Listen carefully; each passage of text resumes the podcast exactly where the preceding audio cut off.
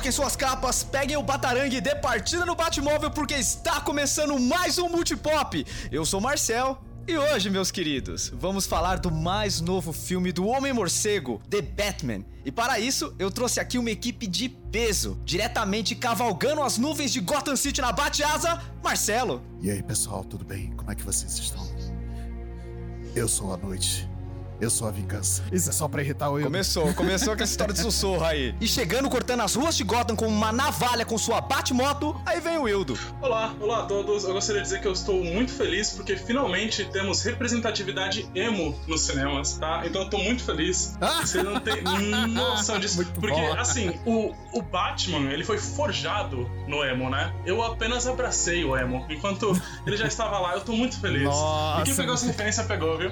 Nossa, uma salva de palmas aqui. Só faltou botar NX0 no filme. Nossa senhora! Por favor, editora, vai colocar aí o NX0 agora, pelo amor de Deus, né? Eu, eu não acho válido. Entre razão. Eu acho válido só focar em bandas que usavam maquiagem, cara. Tipo Green Day. Ah, Não, se, se tá muito tocando bom. agora um Welcome to the Black Parade, eu já tô feliz.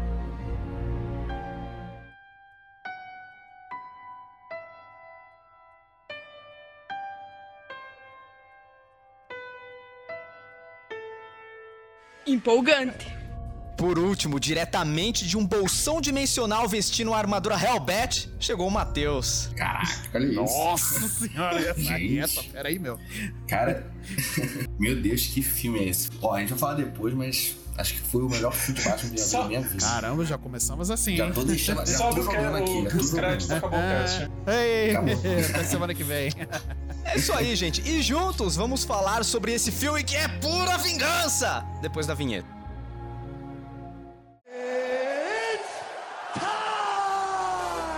Get over here! I love you. I know. I am the danger. I'm Batman. Make every shot count. Just roll. Action.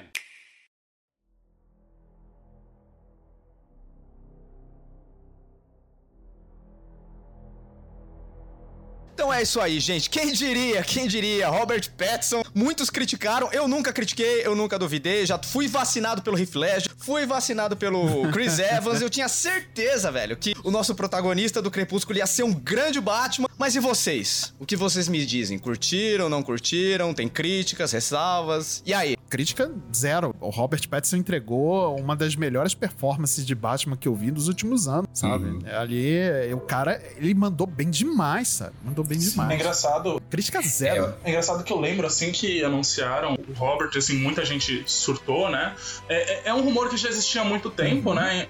Antes mesmo do próprio Ben Affleck entrar como Batman, é, eu lembro que já existia um certo rumor do, do Robert Pattinson poderia ser ou não e tal. E aí depois ele finalmente foi confirmado, depois que o, Ben Affleck soltou o manto, né? E foi fazer outras coisas aí na vida dele. E eu lembro que, assim que comentaram sobre isso, eu...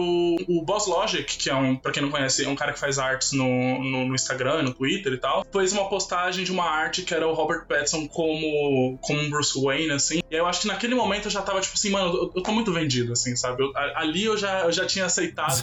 e eu usava essa imagem pra convencer outras pessoas. Eu lembro que um amigo meu tava meio em dúvida ainda e eu falei, tipo, "Não, olha essa, olha essa imagem aqui, tá, tá bom? Tá, tá bom pra você? É, então beleza, então vamos. É, e não só em aparência, né? Mas eu acho que de atuação ele realmente foi um dos melhores Batman Bruce Wayne que já, que já tivemos, né? Porque, assim, tipo, ele, ele conseguiu trazer toda aquela carga de tristeza, né? Que o Bruce, o Batman, ele tem, né? Tipo, primeiro que ele já mora em Gotham City, que já é uma tristeza absoluta. Nossa. E, mas também ele traz toda aquela carga, como vocês falaram aí, tipo, Exatamente. emo, gótica, né? Uhum. Que, que- quem já leu o quadrinho do Batman, quem já jogou os jogos do Arkham, por exemplo, sabe que Gotham tem essa vibe meio Rio de Janeiro de noite, né? Vídeo.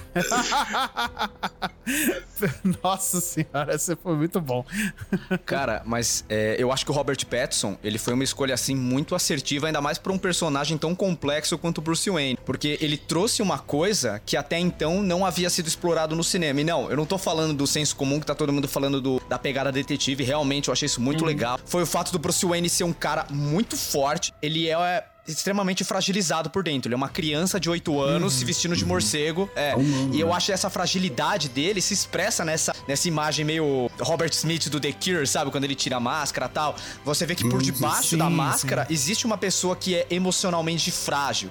Que ela tá quebrada por dentro, que ela não procurou tratamento e tal. Sim, E eu acho que essa complexidade do personagem, até então, é rara. Inclusive nos quadrinhos. E, e muita gente pega e fala assim, ah, tal... É. Eu achei que tem pouco Bruce Wayne no filme. Primeiro que eu acho que ele honra o nome do filme, que é The Batman, então o filme é basicamente do Batman. Sim. Realmente tem pouco Bruce Wayne. E outra, por a gente ver uma figura tão fragilizada, tão quebrada por dentro, eu acho justo que ele não tenha saco de sair por aí e bancar o Bruce Wayne, fazer aquele, aquele lance do Playboy, que nunca seria o Batman, ele meio que tá de saco cheio. Quando o Robert Pattinson falou que usaria o Kurt Cobain como influência pra interpretar o Batman dele, eu nunca imaginei que ele fosse pra essa linha. Realmente, ele age como o Kurt, como aquele cara que tá cansado da fama, que ele quer, não quer mais Sim, saber disso. sim. Ele quer fazer o trampo dele, colocar aquela angústia dele pra fora de algum jeito.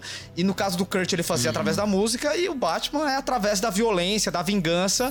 Porra. Que no decorrer do filme a gente vai vendo que essa perspectiva dele muda. E também eu achei que um ator muito competente como ele conseguiria fazer isso, mas eu acho que não é qualquer intérprete do Batman que teria essa capacidade. E ele teve, e ele se mostrou assim excepcional. Eu acho que nem o Christian Bale, né? A gente tá fazendo muita comparação com o Christian Bale, porque é o, o- o- um dos melhores Batmans que a gente viu no cinema, da história do cinema. É inevitável que a gente faça essas comparações, né? E tudo mais.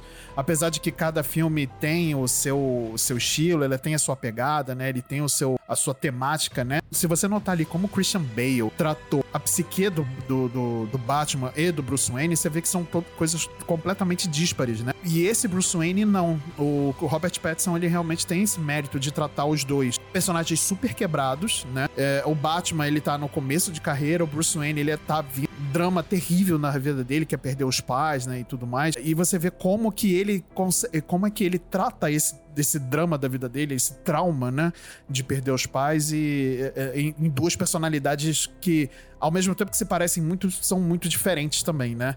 Então eu acho, eu acho interessante a forma como foi trabalhado. Muito mérito também do diretor, né? Matt Reeves, ele é um puta de um diretor e tudo mais.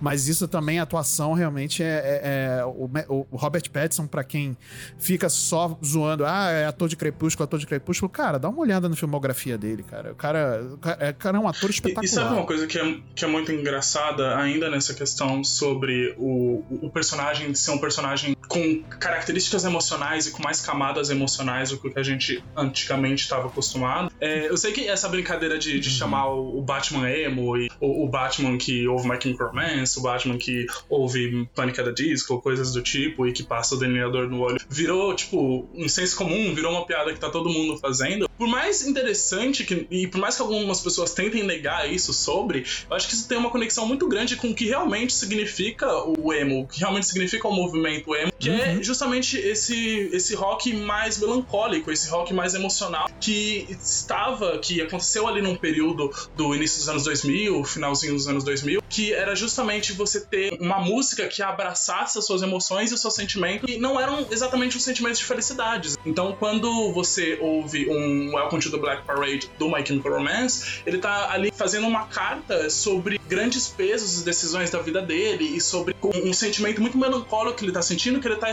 colocando pra fora, que ele tá colocando na música, que ele tá colocando na melodia. Então eu acho muito interessante você ver essa leitura do personagem, e eu acho que essa brincadeira de dizer que o Batman é emo passa de não de ser mais do que uma brincadeira. Ela é realmente um pouco de realidade, até mesmo pelo fato de que esse Bruce, ele tem em torno ali dos seus 30 anos, e se você for parar pra pensar, retrogradamente, ele foi um adolescente justamente quando esse período de, de música tava fazendo muito sucesso. Existe ali uma verdade muito nua e crua, por mais que seja, exista assim a brincadeira, e a brincadeira do qual eu mesmo comecei o cast fazendo isso, mas eu acho que existe ali uma leitura que pode sim ser interpretada e você começa a ver é, é muito mais do que só o, esse estereótipo, né? Esse estereótipo adolescente revoltado que tá indo contra tudo e contra todos. Que realmente existe uma melancolia dentro dele que ele tá tentando pôr pra fora ali. Olha lá, hein, controverso, Sim. porque teoricamente não se fala a data em que o filme se passa. Então não dá pra saber exatamente quando se é, pode ser na década de 90. Eu acho que isso é uma grande é um grande trunfo do filme também. Ele é muito atemporal, né? Ele não esbancha de tecnologia avançada, Uhum. Tal. Eu acho que a única coisa assim que ele bebe bastante, eventos recentes até meio incômodo, é a questão dos fóruns, dos incels que a gente pode associar como uma coisa assim mais de 2010 pra cá. Mas realmente faz Sim, sentido, sim, é, sim. não só pelo emo, né? Eu acho que o Batman, ele flerta com a melancolia de vários estilos. Por exemplo, não é à toa que Nirvana toca na trilha sonora. O Kurt Cobain, né? O movimento grunge. Eu não digo todo grunge, né? Tem várias bandas, cada uma com uma pegada bem diferente. Mas o próprio Batman do Ben Affleck, em muitos momentos, era associado àquela música Black Hole Sun, do Soundgarden, que é uma banda também do grunge, com o Batman dele. Sim, sim. assim como a aparência dele me lembra muito o Robert Smith, que vem lá do rock gótico dos anos 80. Inclusive, o Tim Burton bebeu muito nessa fonte no filme dos anos 80. Então, eu acho que a melancolia do Batman é uma coisa que ela sempre esteve presente, mas realmente o Batman do Pattinson é aquele que consegue melhor desenvolver esse aspecto do personagem. Isso, Eu gostei muito do jeito que foi feito. Eu entendo o motivo, mas eu queria ver um pouco mais de Bruce Wayne. Eu queria ver um pouco mais dessa dor. O Pattinson, ele manda muito bem, interpretando muito com os olhos e com a expressão corporal.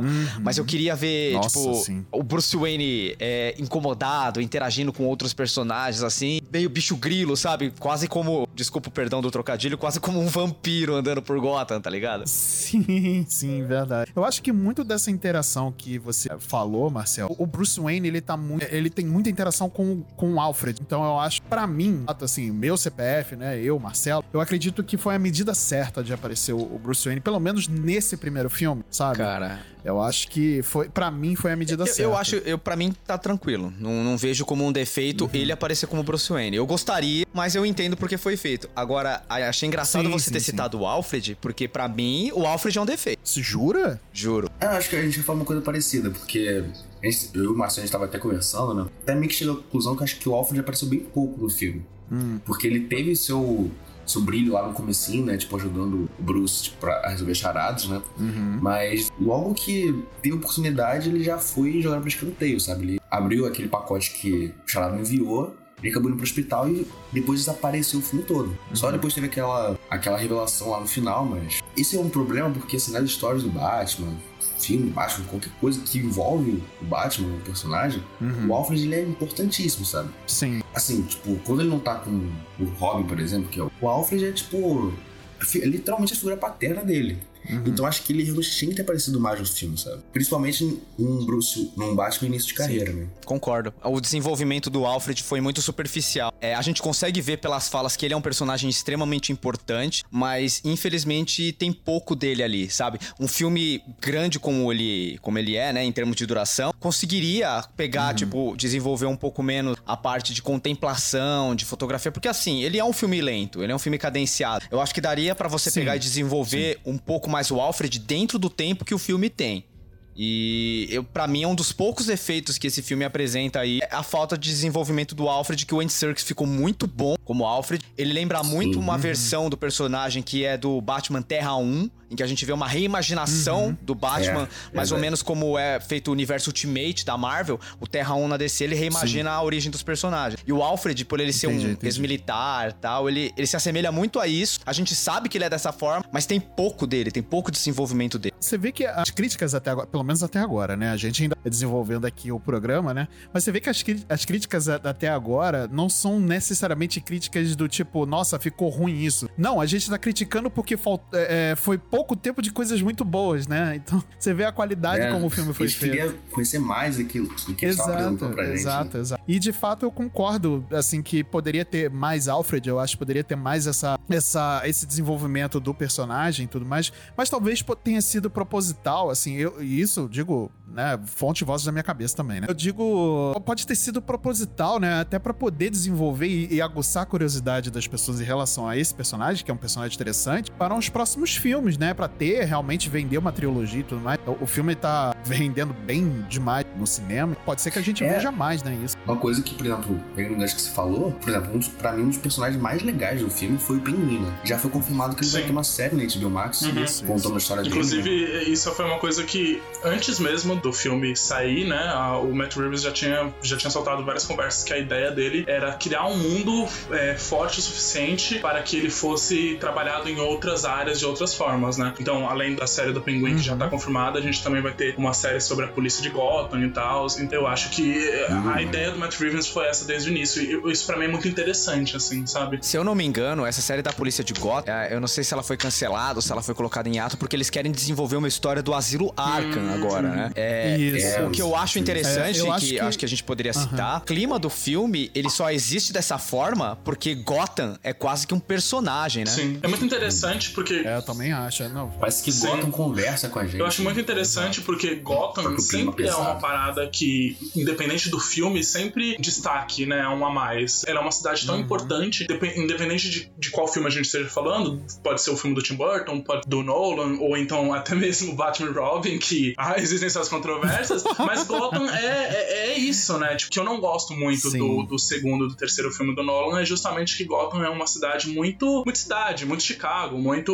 Nova York. Sinto um pouco falta de assinatura, coisa que eu não acho que acontece no Begins. Eu acho que no Begins tem uma assinatura legal. Nesse É filme, verdade. eu senti muito uma assinatura muito presente, assim, como o Marcel falou, Gotham é um personagem e é um personagem do estabelece pra você o porquê as pessoas estão daquela forma. Eu acho que a abertura do filme é muito boa e é muito incrível e lá é onde você realmente começa a sentir porque que como essa cidade Uhum. é suja, ou como essa cidade está abandonada, ou como é, as pessoas que vivem lá estão vivendo É, no sim. limite, né? Nossa, nenhuma. Sem e, aí você- e né? aí várias tomadas da cidade. É um, é um lugar sujo, literalmente, com muito lixo na rua, coisas acontecendo ali, um em cima da outra. É. E aí vai me vindo.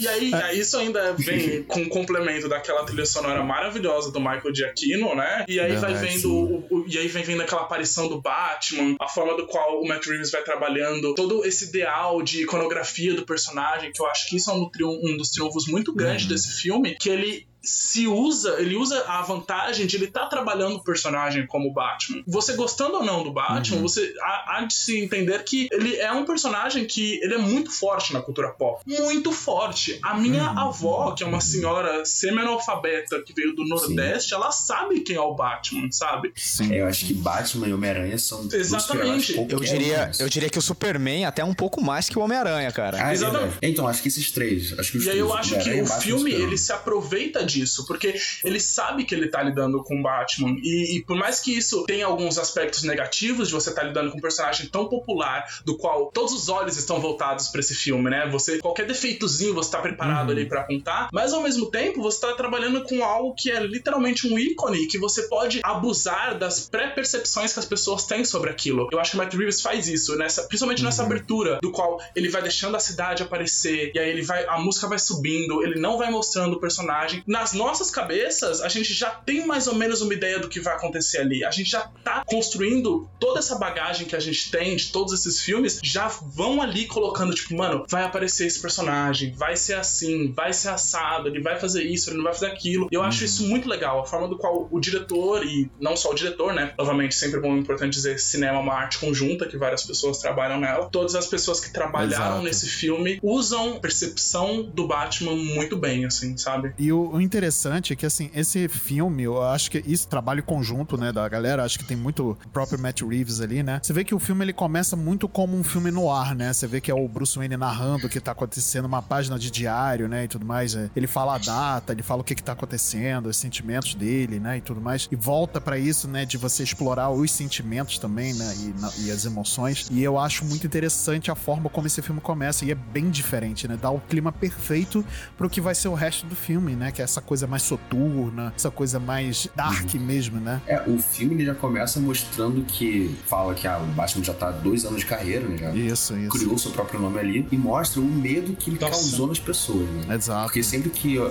algum bandido olha pro, pro céu e vê, tipo, bate sinal, já, come- já para o que tá essa- fazendo e vai embora. Ou seja, E essa tensão, não sei quanto ali. vocês, mas Exato. essa tensão tava comigo no cinema, sabe? O cinema tava tenso. Sim, o cinema tava, sim. meu Deus do céu, Sim. o Batman vai aparecer. E ainda mais, nossa, e É, eu acho que momento. isso, ainda mais, eu queria dar até um destaque um pouquinho maior aqui, graças à trilha sonora, porque, tipo, o que o Michael Giacchino fez, é, eu já tinha falado, assim que o trailer desse filme saiu, eu falei, mano, é a marcha fúnebre, tá tocando, sabe? É- Exatamente. é- ela tá. Exatamente. Eu, eu, eu não, não sou músico, eu não entendo como funciona musicalmente isso, mas na minha cabeça eu ouvi aquilo, eu ouvi a marcha fúnebre, eu ouvi aquela, a- aquele conceito de a morte está vindo, sabe? A, a, a escuridão e o, o obscuro está vindo te buscar, está vindo da onde, não sei da onde. O Michael Giacchino vai trabalhando isso muito, muito bem, assim, sabe? Tipo, eu já gosto dele. Se eu não me engano- e, Sim, sim. Mano, isso foi sensacional. Se eu não me engano, existem É algumas músicas características da cultura pop que se utilizam dessas duas notas que a trilha sonora do Batman é construída, né? Por exemplo, o Fantasma da Ópera,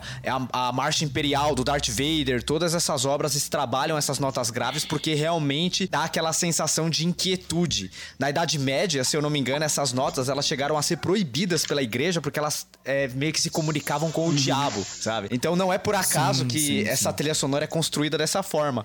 Eu acho, pra mim, tá pau a pau com a trilha sonora de um filme animado do Batman que chama A Máscara do Fantasma. Se apropriava Nossa, sim, da trilha sonora do Danny Elfman, mas colocava ela sendo cantada por um coral de crianças, que deixou aquilo muito sinistro, cara. Então Sim, é eu. verdade. Esse filme é, esse filme é muito né, legal. muito é legal excelente, excelente. E eu acho que nesse filme a gente tem um pouco disso também, né? A construção do clima Uhum. do filme vai desde a fotografia, da ambientação em Gotham City, que o, o diretor faz questão de construir uma cidade onde ninguém gostaria de morar, por mais fã do Batman que você seja, ninguém gostaria É de morar em Gotham daquele jeito. verdade. e, e no final fica pior, é impressionante.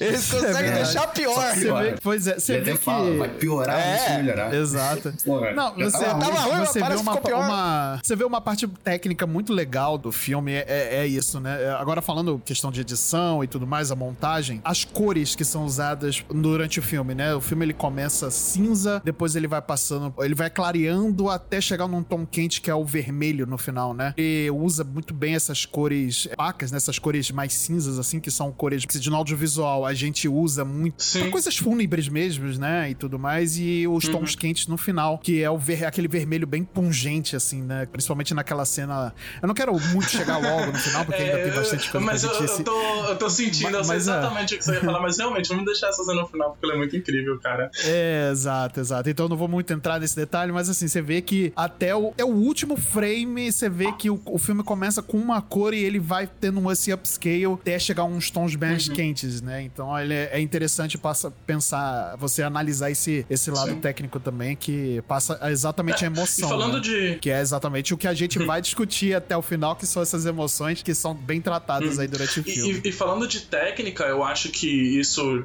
novamente, é uma das coisas que o filme atinge bem. É a forma do qual o, o, o filme ele abusa o máximo que dá do PG-13, assim, né? Que é a classificação estadunidense. Ele é um, um filme É. que ele abusa disso, tipo, ele, ele constrói a violência e peso das, das situações de uma forma muito grande, mas ao mesmo tempo ele ainda se mantém um filme PG-13. Eu achei isso, assim, truque de mestre, assim, do, do, do diretor, dos produtores, de todo mundo que tá Uhum. envolvido nessa parada. Porque, por exemplo, tem uma cena que é a cena do, do Charada, que ele tá. vai sequestrar um cara, que ela Uhum. completamente um blur, assim, ela, a- a- você não enxerga nada do que tá acontecendo na tela, mas ao mesmo tempo você vai ouvindo. Sim. Fica meio, meio Sim. suado, né? A tela E, fica você, suada. e, e assim, né? você literalmente não tá enxergando nada do que tá em tela, você só tá enxergando uns vultos, assim, de algumas Aham. coisas acontecendo, mas você tá ouvindo os gritos do Aham. cara, você tá ouvindo os socos do cara acontecendo, e eu acho que.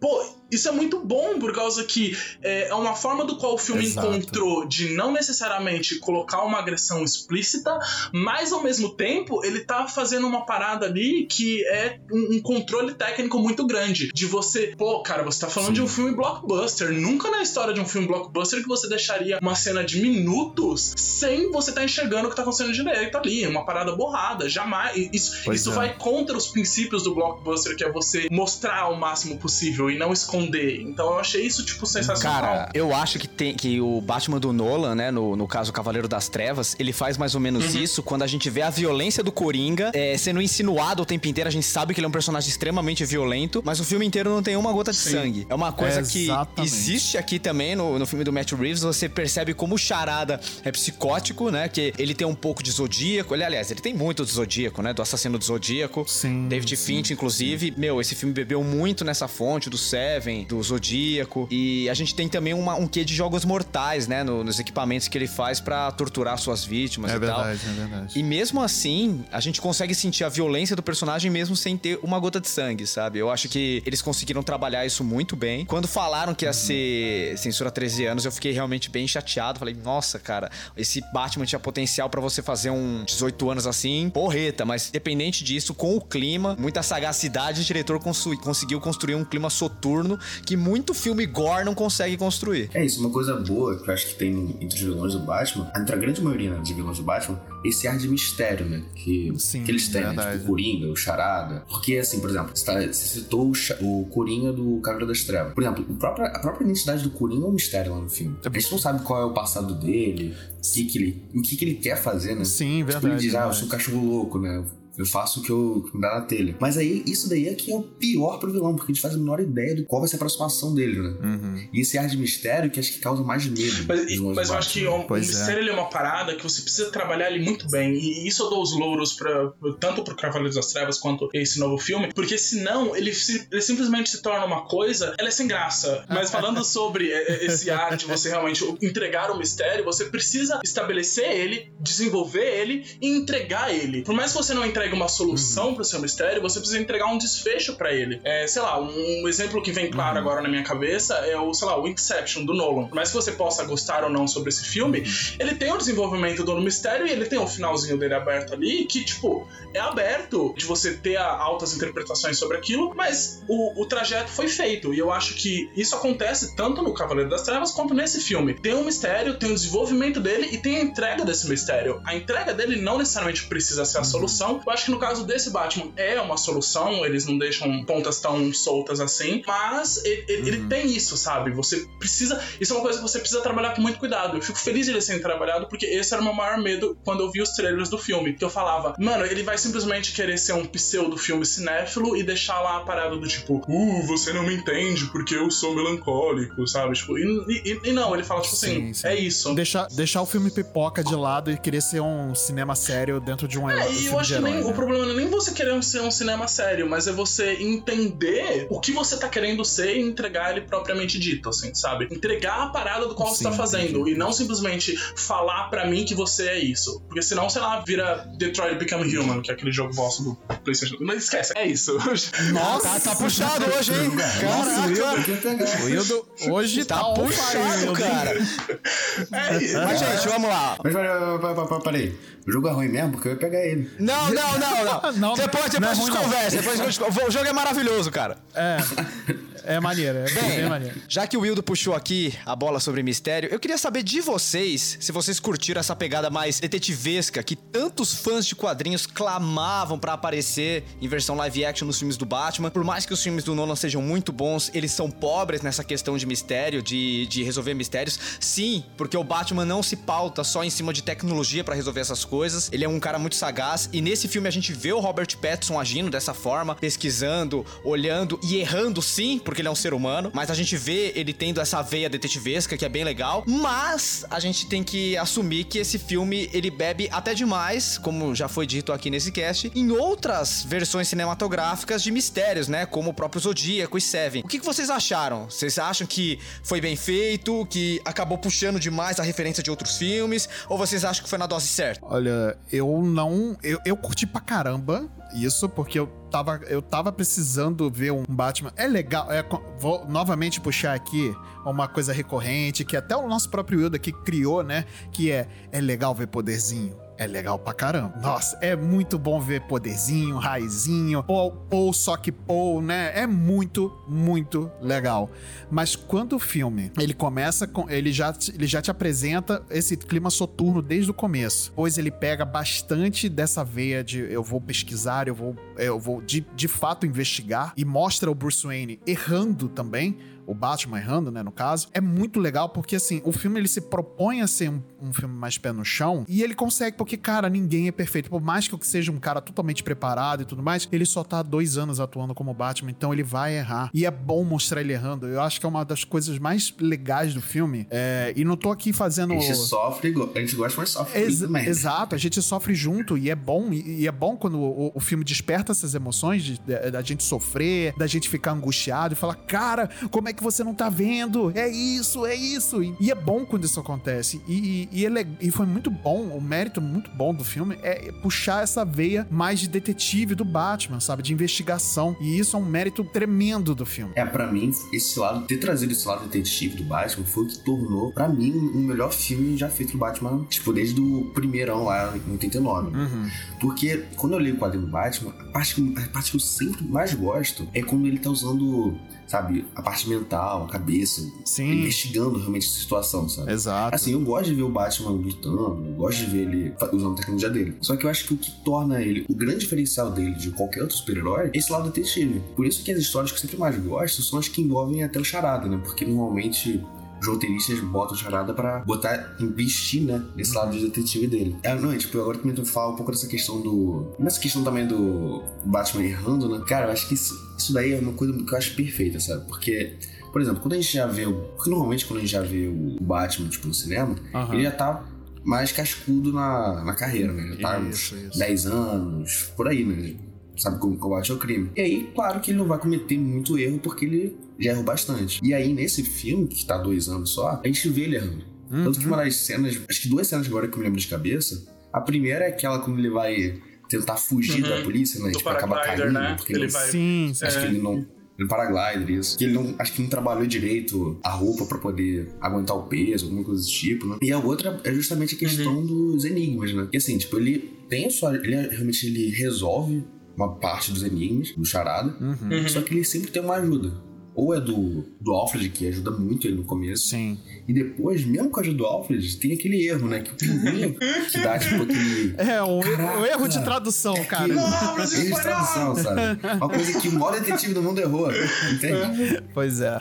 E eu acho que é muito legal ver isso, tipo, esse lado detetive, mas por ele ser humano, ele erra tanto Uhum. na parte de investigação, até na parte de luta, ele erra muito. Uhum. Isso a gente vê pra Verdade, caramba, ele erra verdade, muito na luta. Mas, com o passar do tempo, ele vai aprendendo, né, pra se tornar o herói que a gente Uhum. Já conhece Sabe uma parada que é né? muito interessante? É, eu fui apresentado ao, ao Batman, assim, como grande maioria dos, dos super-heróis como um todo, através dos desenhos animados, né? E então, por exemplo, a minha percepção do, do Batman sempre foi muito mais a percepção dada graças ao Batman Animated Series e depois que acaba continuando dentro do Batman do, na Liga da Justiça, né? E esses Batmans, e Uhum. principalmente o da Liga da Justiça, que foi o que eu mais consumi, ele nunca foi o, o Batman porradeiro ou o Batman meio fascista, como o, Marcel trouxe já algumas vezes, assim, em cast falando sobre isso. Ele nunca foi esse cara, por causa que ele era o cara é, que realmente resolvia as paradas do lado de fora, né? Até porque por exemplo, quando ele era aplicado dentro do- da animação da Liga da Justiça, a gente tinha uma galera, né, um, com poderes, com literalmente poderzinhos, raios e negócio, e você tinha o Batman. E aí, como você trabalhava o Batman dentro dessa animação?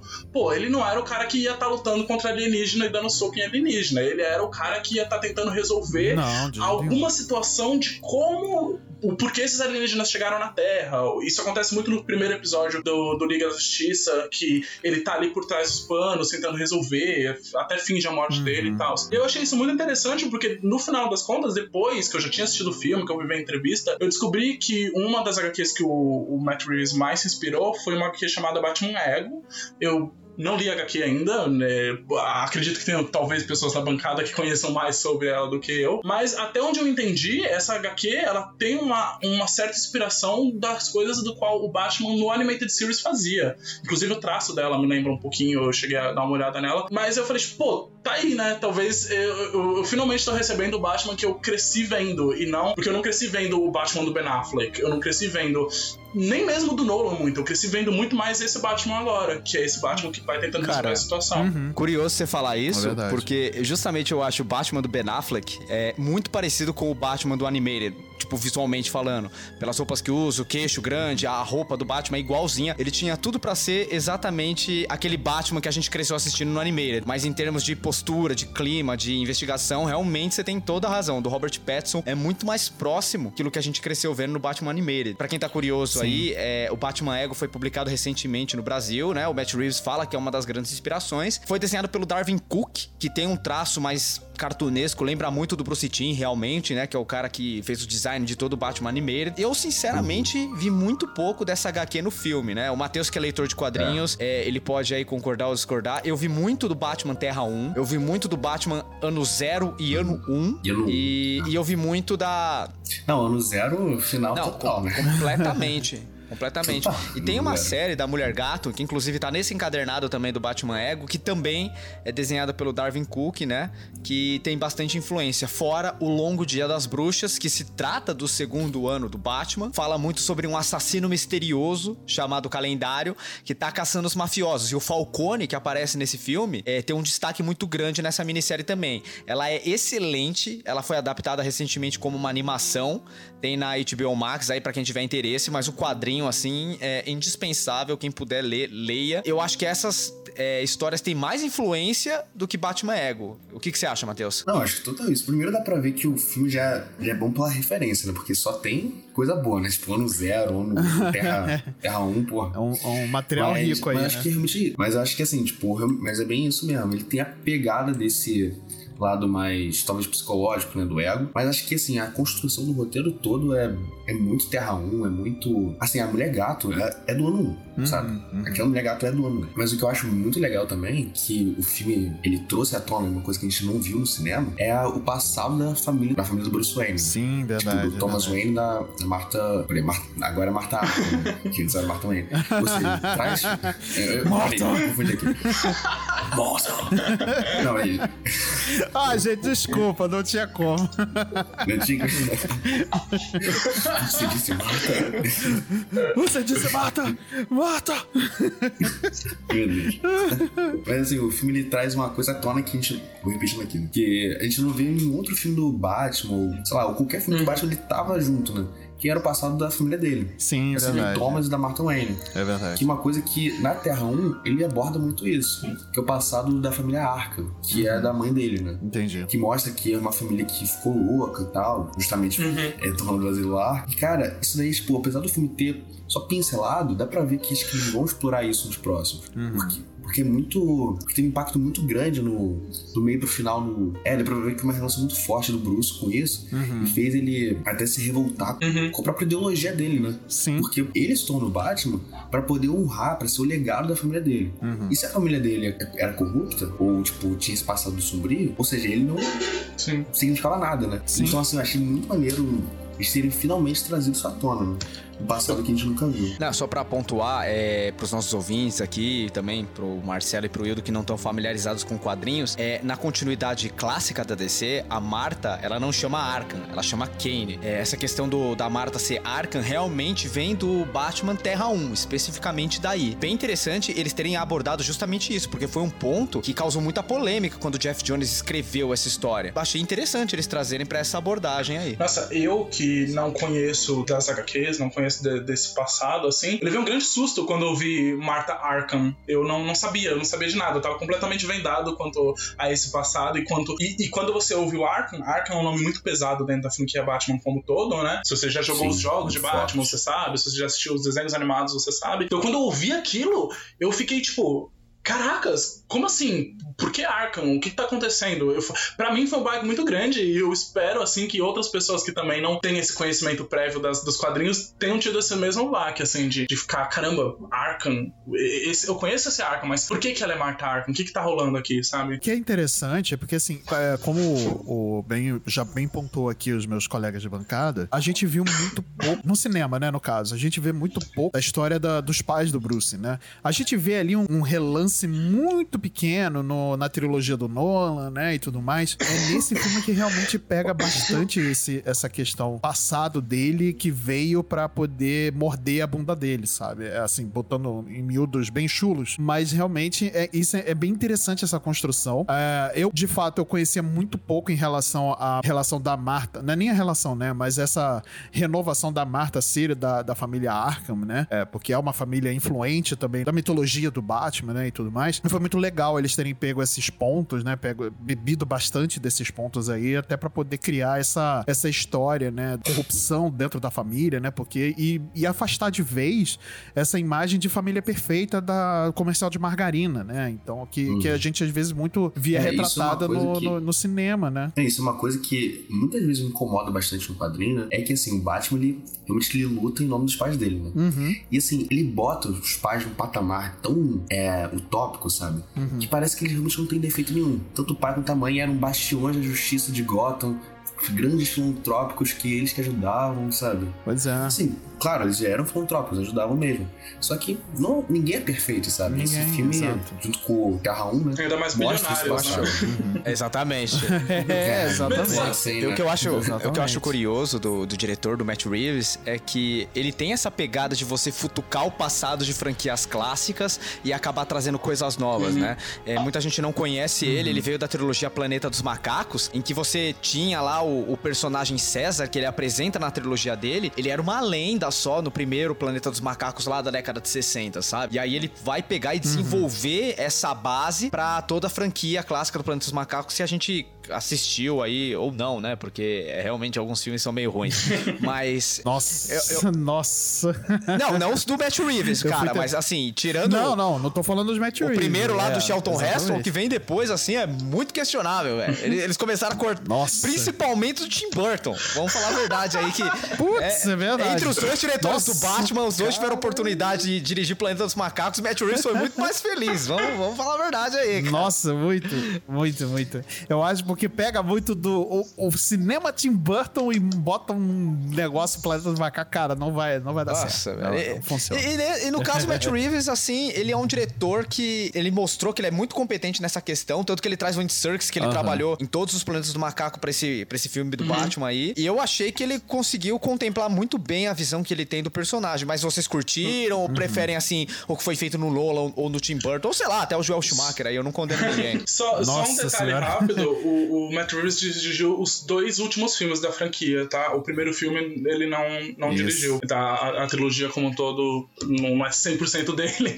Do- mas o dos dos, Planetas Planetas dos Macacos, Macacos, né? O, o- a- agora o Batman a gente vai ver Isso, aí. Se legal. Deus quiser, vai, vai na fé, né? É isso. É verdade. Vai, É. vai, com certeza. Mas sabe vai, uma coisa que eu gosto muito, tipo, do, de como o Matt Reeves trabalha, e eu espero ver isso ainda mais né, agora na franquia do, do Batman? Ele tem um- um- uma capacidade de colocar o absurdo de forma muito palatável. Isso ele faz muito bem nos dois Uhum. últimos filmes de, de Planeta dos Macacos, porque você, você tem um Nossa, conceito muito. que ele é muito absurdo. Você tem esse conceito que são macacos em cima de cavalos com metralhadoras, sabe?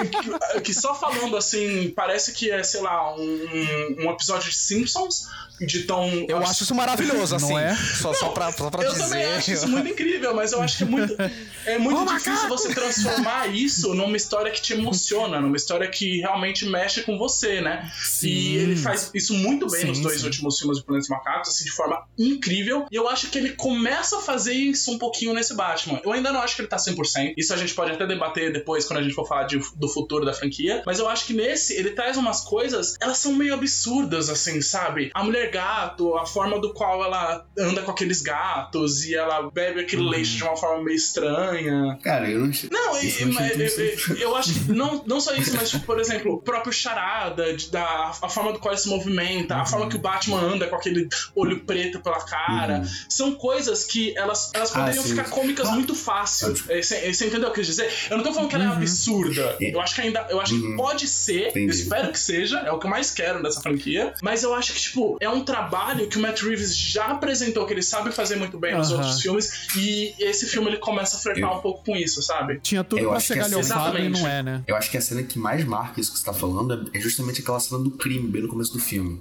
Porque tá os policiais lá, né, tipo, analisando o prefeito que morreu. Do nada, do nada aparece uma Isso. figura vestida de Exatamente morcego isso. gigante, sabe? E todo mundo fica olhando pra ele, tipo, cara, cara doido, tipo, de morcego, sabe? É tipo, Tanto que, quando na a gente olha vai- cosplay andando no, no metrô, é isso. É, exatamente. tipo, eles olhando com aquela cara de, cara, eu tô com medo e confuso. Tipo aquele. Sabe? Mas. E mais, mais. Uma outra coisa que marca nessa cena também é naquela hora que o. O Batman, tipo, ele tá analisando tipo, o crime, né, do prefeito que foi morto, tipo, vendo, tipo, ah, ele tem esse filho aqui e tal, essas coisas. Acho que o médico forense, né, que tava lá, o médico forense, ele, tipo, ele fica. Ele esquece que o Batman tá ali. Sabe? Tipo, ele fica. Ah, desculpa, Sim, sabe? é- Ele fala isso.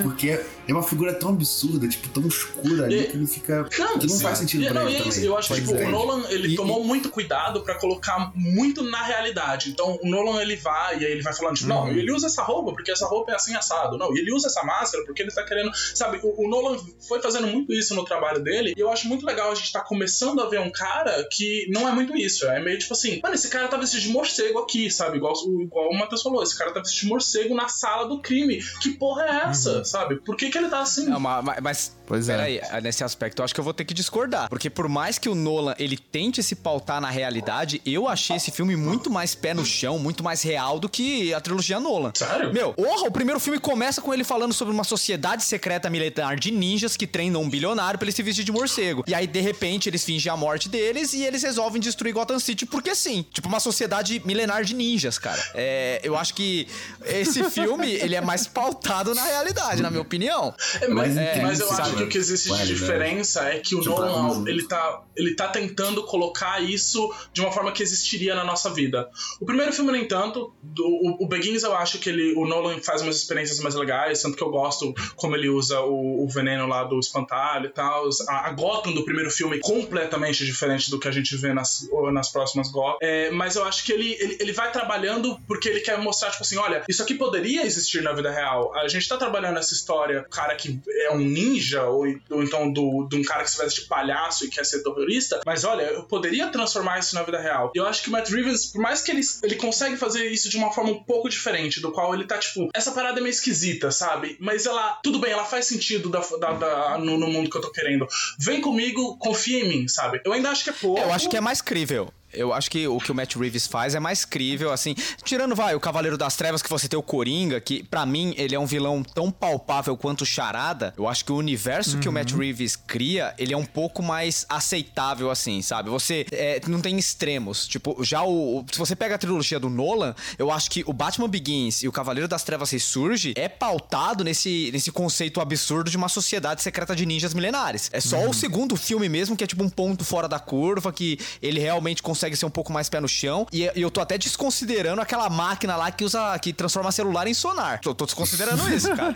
Você É, então, eu, não- eu tô, eu tô- tô desconsiderando isso, mas eu acho que o, o Matt Reeves, apesar de tudo, ele não colocou nada dentro da trama assim que eu não consiga conceber. Pô, o, o cara ele vai usar um equipamento experimental pra voo, ele se esborracha no chão. Isso não acontece É, com, com o Batman do Nolan, né? O, o Christian Bale voa como, como se tivesse assim, como se fosse uma fada, cara. É Como se impre- fosse um É morcego impressionante, mesmo, né? sabe? É. Não, um esquilo. um Sim, agora o Batman do Robert Pattinson, ele, ele se esborracha no chão, cara. E eu acho que uma das coisas assim, Sim. mais interessantes, que é uma coisa que é raro a gente ver em filme de super-herói, Batman falha. Sabe? Ele perde, o, o charada vence, né? O mal vence. E eu acho que isso é uma coisa tão indigesta, tão, É, tão é. realisticamente indigesta que a gente vê isso todo dia, cara. Tipo, é, é, psicopatas, vilões, assim, ganhando eleições, tá ligado? Que eu acho que isso torna todo esse absurdo que o Matt Reeves concebeu no filme dele muito mais palpável do que o Nolan, infelizmente. Ou felizmente, não Sim. sei, depende do É, ponto de vista. Eu, por exemplo, tô tão acostumado com essa coisa de ah, o herói, o bem sempre vence, né, em filmes, quadrinhos, que naquela cena que o, que o Batman ele descobre o verdadeiro plano do, do Charada, de colocar aquelas vans nos pontos chaves da, dos, por- dos portos de Gotham, assim, na minha cabeça, na hora, foi, ah, descobriu, vai resolver agora, vai salvar a cidade, né? Sim, Mas não, tipo, nem dois segundos depois, Cara, explodiu tudo. sim. Aí, então, tipo, nesse momento, Quando de fato, Não, nem eu, nem eu. Então, Desculpa, quando o Alfred ele explode, quando o Alfred acaba sendo machucado por conta da bomba do, do Charada, ali pra mim é montado justamente como uma forma, tipo, meu, pra mim ali é onde o Batman mais perdeu. Porque, tipo, quando a Uhum. cidade inunda e tal, ainda tem, É, ainda tem verdade. outras justificativas. Ali, a montagem do filme dá a entender que ele tá conseguindo, que ele tá chegando antes da bomba explodir. Uhum. Os cortes vão É, mostrando ele abrindo a uhum. carta, ele pegando e tal. E aí, quando a, a, a, a senhora lá atende o telefone, que isso é uma coisa legal também, que é a primeira vez do qual não é só o Alfred sozinho na mansão. É, tem uma, tem uma mas, governanta ali, uma- né? Tem mas outra coisa senhora idosa que também tá sobrecarregada. Meu tudo bem. Deus, que benevolente. Mas quando ela atende o telefone. assim. Ah, a exploração do proletariado. Mas quando ela atende o telefone, é- ela fala, tipo.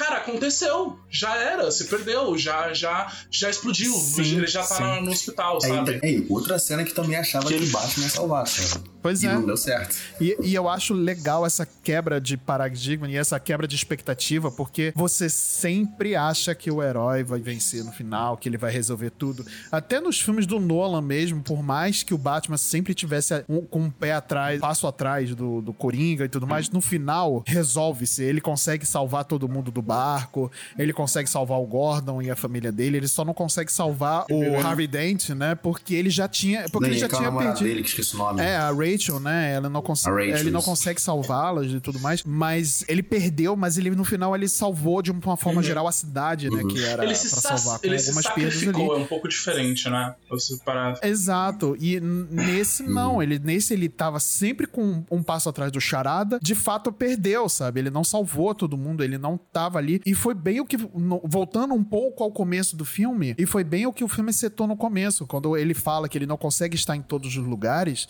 e ele tem que trabalhar o medo nas pessoas para que as pessoas sintam-se acuadas a, a não agir. E ele E esse é um dos maiores. e mostra. é, é, não, só pra complementar, Matheus. E, é- e mostra exatamente isso, né? No final, que é o Batman perdendo por, tá, se- por não conseguir estar na- naquele momento lá. Isso que é o interessante, que é um dos maiores dilemas do Batman, né? Uhum. Que ele realmente não, por ser um ser humano, não vai conseguir salvar todo mundo. Exato. E então ele sempre tá nessa neurose de estar sempre a- o máximo de tempo possível ativo pra poder ajudar o máximo de pessoas que ele pode. Exato. E que já, por exemplo, fazendo um comparativo, é diferente do Super-Homem. Que ele, o Super-Homem ele pode salvar o máximo de pessoas ao mesmo tempo. Uhum. Mas o problema, mas o Super claro, ele tem muitos problemas nessa questão de alienígena na Terra e tal.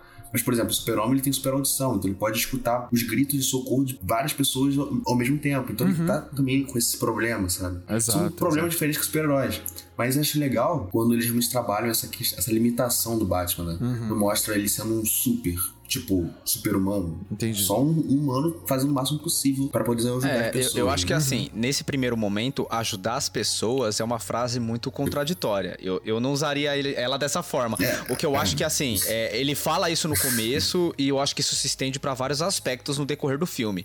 Que o Batman, o- a figura Batman usa o poder da influência para as pessoas acreditarem em algo, né? No começo, ele usa a influência do medo, ele faz os bandidos acreditarem que em cada canto escuro ele tá à espreita, esperando pra atacar eles a qualquer momento. O que eu achei isso sensacional, porque pra mim, nesse começo, parece que o Batman é um personagem de filme de slasher, tipo o Jason, o Michael Myers, ele é aquele cara imbatível e imparável, sabe? Tipo, ele anda devagar, ele vai chegar no cara, ele vai socar o cara, ele tipo, os caras mete bala, tal e dane-se, ele não para, ele continua andando. Já no já, já lá mais pro meio do filme, mais pro final, a gente percebe que a influência do Batman vai além disso, né? Que ele começou a influenciar outras pessoas a tomar a justiça nas próprias mãos. Mas eis que tá, né? Essa perspectiva de que todo mundo acha que pode fazer a justiça do jeito que acha que tem que ser, ela acaba sendo deturpada. Isso acaba criando charada, né? Então ele percebe como a influência dele é perigosa e ele tenta direcionar isso dessa forma. E aí logo no final do filme ele muda essa perspectiva do que do que tipo de influência ele quer propagar naquela cidade, né? Então eu acho que no final é um filme sobre o que que o Batman emana, né? O que que o Batman provoca nas pessoas ao redor dele. Se é uma coisa boa ou se é uma coisa ruim. Eu acho que o Charada é, é um fruto disso. É uma coisa bem interessante, porque o Charada ele foi influenciado pelo Batman. Ele decidiu punir as pessoas que estavam fazendo mal pra Gotham. Tanto que ele manda as mensagens achando que o Batman agindo junto com ele, né? E quando o Batman fala que não, que tava perseguindo ele, ele toma um susto. Eu achei essa sacada, cara, mas tão genial. Sim. Verdade, é verdade. Eu acho que é, e esse é um dos grandes problemas, no caso dos super-heróis, né? Do vigilantismo, né? Porque, tipo, no caso a justificativa do Batman é eu vou ter que salvar Gotham porque realmente a polícia não dá conta da, na criminalidade, né? Mas o problema é que quando ele quer fazer justiça com as próprias mãos, ele acaba é, incentivando outras pessoas a fazer a própria justiça com as, próprias- com as próprias mãos. Tanto que, por exemplo, na perspectiva do Charada, ele estava certo, porque ele queria acabar com a corrupção de Gotham. Mas, porra, olha, olha a destruição que ele fez também na cidade, sabe? Pois Por é. influência do, dessa, tipo, ah, a polícia não vai conseguir acabar com os corruptos, vou fazer sozinho isso. Entende? Exato. E, e é interessante esse ponto, porque o, o Charada foi traba- retrabalhado, né, pra esse filme. E, e é legal trabalhar essa psique, senso deturpado de justiça, né, que muitas pessoas têm e que acha que pode resolver tudo com a, com a força do, do ódio, né, e tudo mais. E que bandido bom é bandido morto. É sempre. É, é bom você pegar e fazer essa crítica e fazer essa. essa é, trabalhar esses personagens para que fique uma coisa bem incrível, né? Então foi muito legal essa parada do Charada se sentir um herói, na verdade, não o vilão, né? Ele achar que ele tá trabalhando com outro herói pelo qual ele, entre aspas, se inspirou para poder fazer as ações dele, né? É, só uma coisa que eu acho interessante é que se você fosse analisar o personagem do Charada como um personagem que existisse na nossa sociedade, na vida real mesmo, provavelmente ele não estaria lutando pelos ideais de, de justiça e liberdade. É, essa parada, esse conceito de incel que a gente colocou na, na- na nossa cabeça, ele é, ele é sempre aquele cara que ele luta muito mais contra as minorias do que a favor delas. E existe ali um charada que tá tentando fazer uma coisa um pouco correta. Então eu acho isso uma parada interessante, uma percepção diferente de você construir aquilo. Eu ainda não decidi muito bem se isso é bom ou ruim. Eu, sei lá, preciso de, sentar um tempo, assistir esse filme mais umas cinco vezes na minha vida, assim. E aí talvez eu consiga decidir. Mas é, existe essa construção, assim, sabe? Eu achei isso, sei lá, isso. ah, eu só queria dizer, eu achei muito legal a forma do qual eles trabalham o rosto do Charada, o rosto do Paul Damian, porque eles escondem o, o rosto dele na maioria do filme e depois es- eles esconderam o rosto dele na maioria da divulgação do filme, dos trailers, cartazes e coisas do tipo. Quando eles mostram no filme, é muito aquele cara Zé Bunda, assim, não sei, é aquele cara que O Zé Mané, é, né, cara? Entendeu? Ele, ele tem aquela. É, cara ele tem aquele. Red, ele tem um cabelinho assim, ele né? é meio aquela cara. É, é o nerdola, Eu acho é isso o muito nerdola. tipo- Exatamente. Bela descrição. Ele é o famoso nerdola, né? Tipo, essa questão aí do. Ah, Eu acho que isso é é interessante, né? Que o Charada, ele se deixa ser preso porque ele deixa uma trupe lá é, para terminar o serviço dele. E no final a gente percebe que é uma galera de meia idade de extrema direita que frequenta fóruns, é, que ficam propagando ódio de minorias e pessoas ligadas à filantropia aí, porque sim, eu, eu acho engraçado isso. Eu espero que muitas dessas pessoas que gostam de Batman, porque eu conheço algumas, percebam que essa crítica é a elas, né? Eu espero que elas acordem Né? pra isso. Tem alguns da família, inclusive, que eu gostaria muito que assistissem esse filme e que ouvissem esse cast. O Marcelo tá quase falando o nome agora. Você, fulano de Quase, tal. quase. Né? É. Nome e CPF. Mora na rua tal, tal, tal. Exatamente. Mas agora, vamos, vamos falar de coisa boa? Vamos falar da, da Zoe Kravitz como Mulher Gato? Putz. Nossa, aí sim, aí sim. É um dos pontos mais altos do filme, pra mim, cara. Sensacional. Mais uma que veio diretamente do elenco de Harry Potter, né? Porque veio Robert Pattinson, veio, veio o É. Pinguim, É veio, veio ela, veio uma galera aí, cara. Você que fica zoando aí o Harry Potter, você zoando os filmes do Harry Potter, falando, é, mas eles não são atores de verdade. Só digo o seguinte, hein? O, o- o Harry Potter vai ser o próximo Wolverine. Nossa Tá- Senhora. Tá, escrito aqui. Eu, eu espero que não, mas vamos continuar. Daniel, Daniel, Daniel Radcliffe para o próximo Não, não, não. Wolverine. Bem, Falando de coisa Tá, tá, boa, de ser um. Kravitz, que tá maravilhosa nesse filme.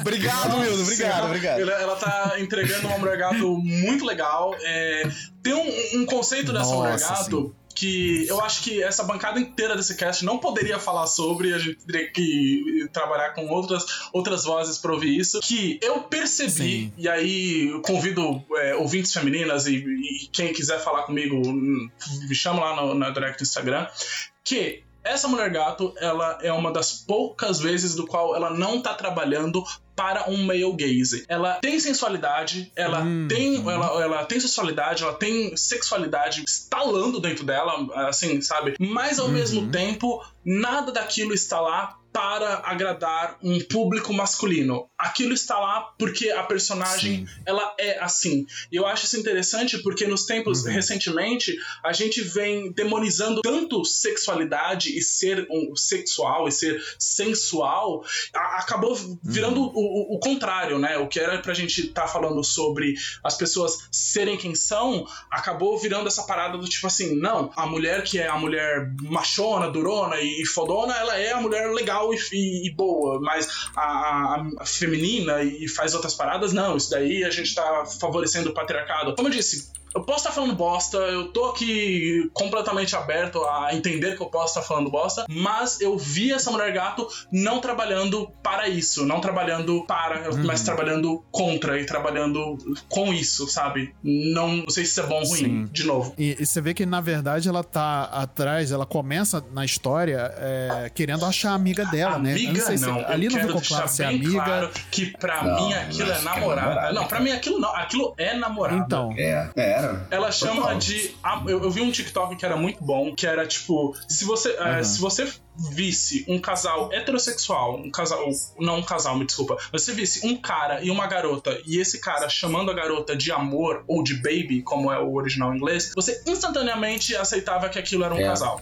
Você não perguntava, não ficava no ar. Mas como são duas garotas, É, não, quando ela verdade, chama de verdade. baby, fica meio. Ah, não. Então pra mim aquilo é um casal, sabe? Não tem nem discussão, eu acho. não, é. E, e você, E você assim, acha isso problemático, sendo- cara? De ter ficado tão subentendido assim? Em- Olha que engraçado, a gente veio de um cast é, que foi o cast do Pacificador, que foi um cast que eu falei muito, esbravejei muito sobre a- o fato de como eles abordaram a bissexualidade lá. E eu acho que aqui ela é muito melhor trabalhada justamente pelo fato de que é- essa subjetividade tá muito mais da- do- dentro do receptor do que da mensagem. A- a- é- é- ela agiu muito claro pra mim, sabe? Ela falou, ela chamou a, a mulher de, de baby, ela chamou a mulher de meu amor e estava correndo atrás dele. Pra mim isso estava muito claro, mas o receptor que tá tão acostumado a ver uma mensagem heteronormativa acabou percebendo aquilo como amizade, sabe? Tipo, acho isso diferente. É, eu acho. Isso eu acho uma coisa que foi muito boa, a questão do roteiro do, do filme todo, sabe?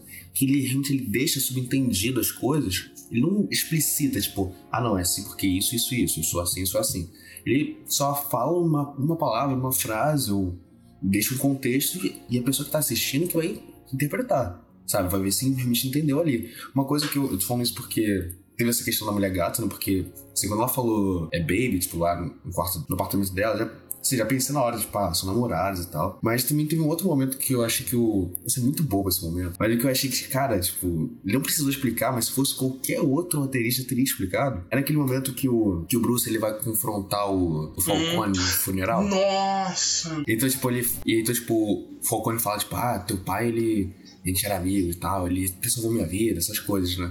E aí, então o Bruce, ele só rebate, ele não fala nada, ele só rebate dizendo, tipo, ele fez o juramento Uhum, de sim. Hipócritas, né? Hipócritas, coisa do tipo. E assim, tipo, eu, por exemplo, eu não sou da área de biomédica e tal, então não peguei tão na hora, mas depois fui dar uma procurada, que realmente, quando uma pessoa se forma em medicina, tipo, ela faz esse juramento pra salvar qualquer pessoa, né? Independente de sabe? Se ela, se ela é um ladrão, se ela tipo, é um bilionário, ela vai salvar a pessoa. E assim, tipo, não precisou falar nada, só tipo, ele só citou essa frase. E o explicou ainda solta um, entende? tipo, ah, ele é bem- né? Porque tem essa, essa parada de hipocrisia, né? Hipóctros, ele, ele ainda solta um, ah, hipóctros, tipo, é, e- e- isso, isso é bem inteligente do, do roteiro É mesmo. isso. E, assim, acho que o roteiro no filme todo ele, ele trabalha muito com esse negócio de é, botar assim, umas pinceladazinhas aqui, outra ali, e, e a pessoa que tá assistindo Eu, eu prometo que eu vou calar minha boca, mas eu só queria dizer uma coisinha que acontece nessa cena do funeral. Pra mim, foi uma- o melhor trabalho de marketing que já aconteceu na história do trabalho de marketing. Porque, eu não sei se vocês sabem, mas ah, o Matt Reeves, antes do filme sair, ele divulgou imagens da mulher Gá usando a roupa que aquela mulher tá usando no funeral. Então, foram divulgadas imagens oficiais da Zoe Kravitz vestida de mulher gato, usando a- a- aquele chapéu estranho, aquela roupa que ela tá usando, e falaram: ah, olha, a Zoe Kravitz vai ser a nova mulher gato. E no filme, quando essa cena tá acontecendo, A grande questão é que a gente tá pelos olhos do Bruce e o Bruce tá vendo aquela mulher saindo do carro e pensando: meu Deus, eu acho que é a Celina. E eu que já tinha visto a divulgação do filme tava: não, Bruce, é a Celina. Você não tá achando, é a Celina, porque eu já tinha visto divulgação, já tinha visto toda a parada. E quando ele chega e não é ela, eu levei o mesmo susto que o, que o, que o Bruce nessa situação. Eu, eu, eu literalmente entrei na pele dele ali, porque eu fiquei tipo: caracas, como assim não é ela? Eu vi essa divulgação, eu vi essas imagens, como não é ela? Alguma coisa vai acontecer. Ele vai ter, sei lá, um, um sonho. Eu vou descobrir depois que o, o cara coloca essas roupas em todas as mulheres que ele tá ficando, e ele tá ficando com essa linha. Sabe, eu comecei a, a fomentar umas ideias muito loucas na minha cabeça, e no final das contas, não. Era só realmente a divulgação do filme tirando uma com a minha cara. Falando, tipo, você achou que você tinha se solucionado e você não tinha. Tal qual o nosso personagem aqui dentro do filme, sabe? É, exatamente. Pessoal, uma coisa que eu gostaria muito, muito de discutir com vocês, que talvez seja o cerne desse filme, é sobre a mudança de mensagens sobre o Batman, né? Que no começo ele se autodenomina como Eu Sou a Vingança. A gente percebe que ele é mais do que isso, né? Que ele, ele também se denomina como eu sou a escuridão, né? Tipo, em todo lugar que tem escuridão eu estou presente. E no final a gente tem uma quebra de paradigma quando ele percebe o tipo de pessoa que ele tá influenciando, o tipo de pessoa que ele tá criando. E aí ele, ele decide virar a esperança. Tanto que ele assume aquela, pra mim, uma das cenas mais bonitas que eu já vi num filme do Batman, que é quando ele pega aquele sinalizador e começa a ser a luz que guia as pessoas para fora daquela situação onde tá tudo imundado e tal. E a gente vê que o Batman ele se tornou outra coisa, ele passa a agir de dia, o foco dele deixa de ser bater em bandido de noite e passa a ser ajudar a população. Como vocês viram isso? Porque, cara, nossa, para mim foi uma parada assim que é o Batman que eu gosto. É o Batman que eu gostaria de ver. É, eu sei, o pessoal que me acompanha sabe que eu tenho muitas críticas ao personagem, mas quando eu vi aquilo eu falei, nossa, velho, é isso. E vocês receberam como? Vocês também curtiram essa mensagem ou preferem aquela versão do Ben Affleck lá que sai socando todo mundo e é isso aí? é que assim, tirando fato da cena do Ben Affleck lá do Batman vs Super-Homem, aquela cena que ele dá a porrada em todo mundo lá, ela esteticamente é uma cena muito bacana de ver. Novamente, poderzinho é maneiro de ver, é maneiro demais.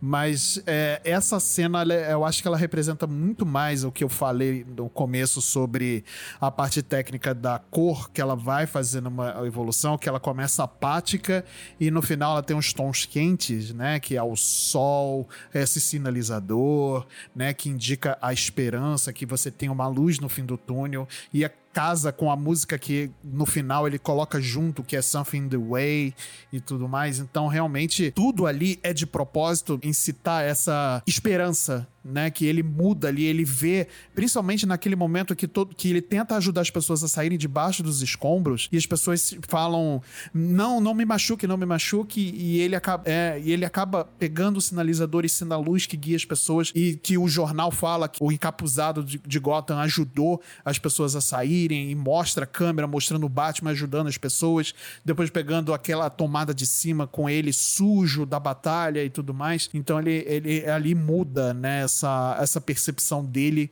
em relação à missão dele, que não é mais ser a vingança, mas sim ser a esperança, né? É interessante ver como isso vai ser trabalhado para os próximos filmes, né? É, ver se ele ainda vai trabalhar com medo, se, ele, se esse medo vai ser uma coisa muito pungente nesse Batman do Pattinson, né? Se, é, se real, ou não, se é, realmente ele vai acender a luz da esperança, né? Se vai ser uma coisa mais quente, né, para frente, né? Se vai ser uma coisa mais é, vermelha e quente para frente, né? Com esses tons mais quentes para frente. Né? É, eu não sei se vocês tiveram a mesma percepção que eu, mas para mim, uma das grandes heroínas desse filme, heroína de verdade, é aquela prefeita de Gotham que tá querendo Sim. trabalhar, caso investir na, nos serviços públicos, investir em caridade, tirar a população da rua, tudo isso. Aquela prefeita, para mim, ela me tocou bastante, sabe? Nunca vi em nenhuma obra do Batman algum prefeito que realmente tivesse esse ímpeto de querer mudar a cidade estruturalmente por meios políticos, sabe? Nossa, Sim. eu gostei muito dessa personagem. Acho que nenhum filme, acho que nenhum filme da cultura pop, não, assim, filme de herói que a gente ah. tenha visto,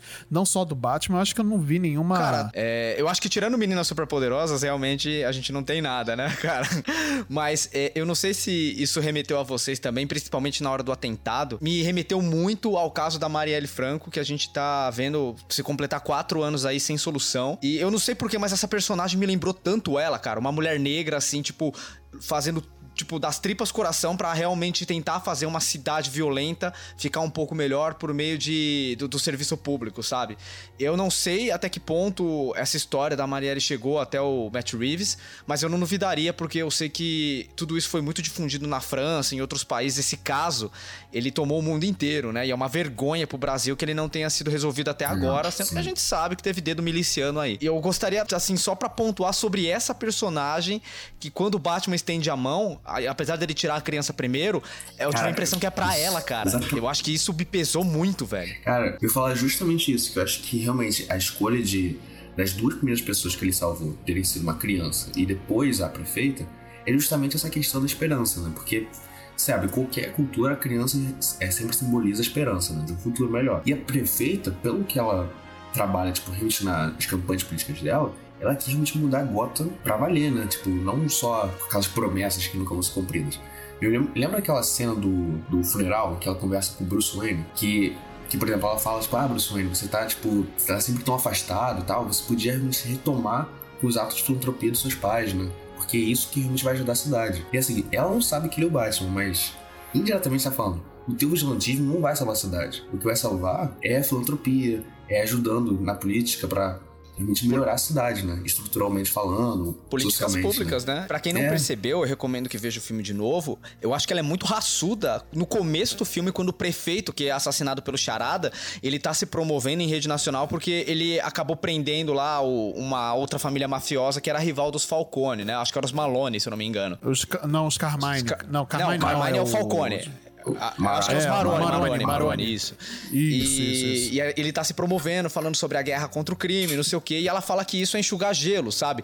Que é exatamente Uhum. isso, a guerra às drogas, é, a criminalidade, tudo isso, todo, todo esse, esse lance que a extrema-direita usa pra se promover politicamente, tá muito batido e não resolve nada. E eu acho que essa prefeita, quando ela fala isso no começo, pra muitos passaram despercebido. Mas ne- nesse momento Uhum. eu percebi, puxa, tá aí uma personagem diferente aí que pode ser muito influente nessa Uhum. Gotham criada pelo Matt Reeves, que espero que tenha um futuro muito brilhante. Cara, pro- é, da medida do possível, né? Porque é Gotham. é, pois é. É, vai melhorar, se ficar ok, Eu tá fico ótimo. pensando que isso é muito estranho, por causa que isso acaba entrando em conflito muito direto com o que é o personagem do Batman em si, né?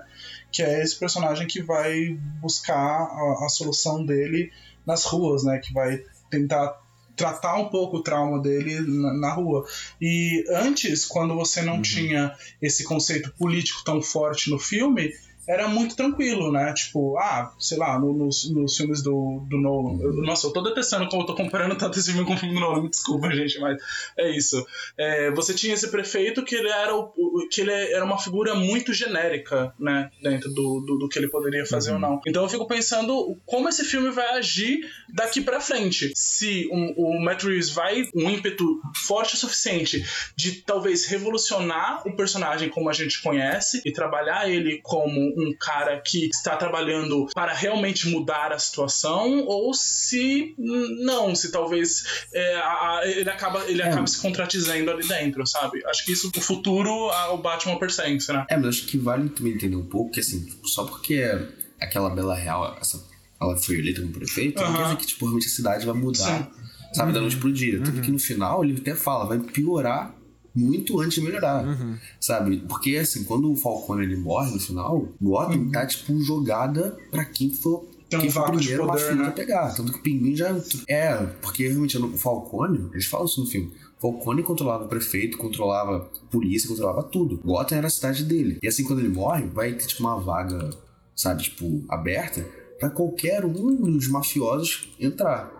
Ou seja, vai ter uma guerra de gangues, uma guerra de máfia absurda, sabe? Provavelmente isso vai acontecer nos próximos filmes, a gente vai ver isso. É, e fora que a gente teve a figura do Coringa aí aparecendo de relance no final, trocando uma ideia com o Charada. Eu acho que é muito cedo pra explorar esse personagem de novo, Também. sabe? Eu acho que não precisava, mas beleza. Colocaram ele lá. Tomara que seja só um easter eggzinho Acho engraçado, assim. É. É, porque eu não só. gostaria de ver o Coringa de novo tão cedo. Eu acho que teve muita interpretação diferente do personagem num período muito curto de tempo. A gente tá.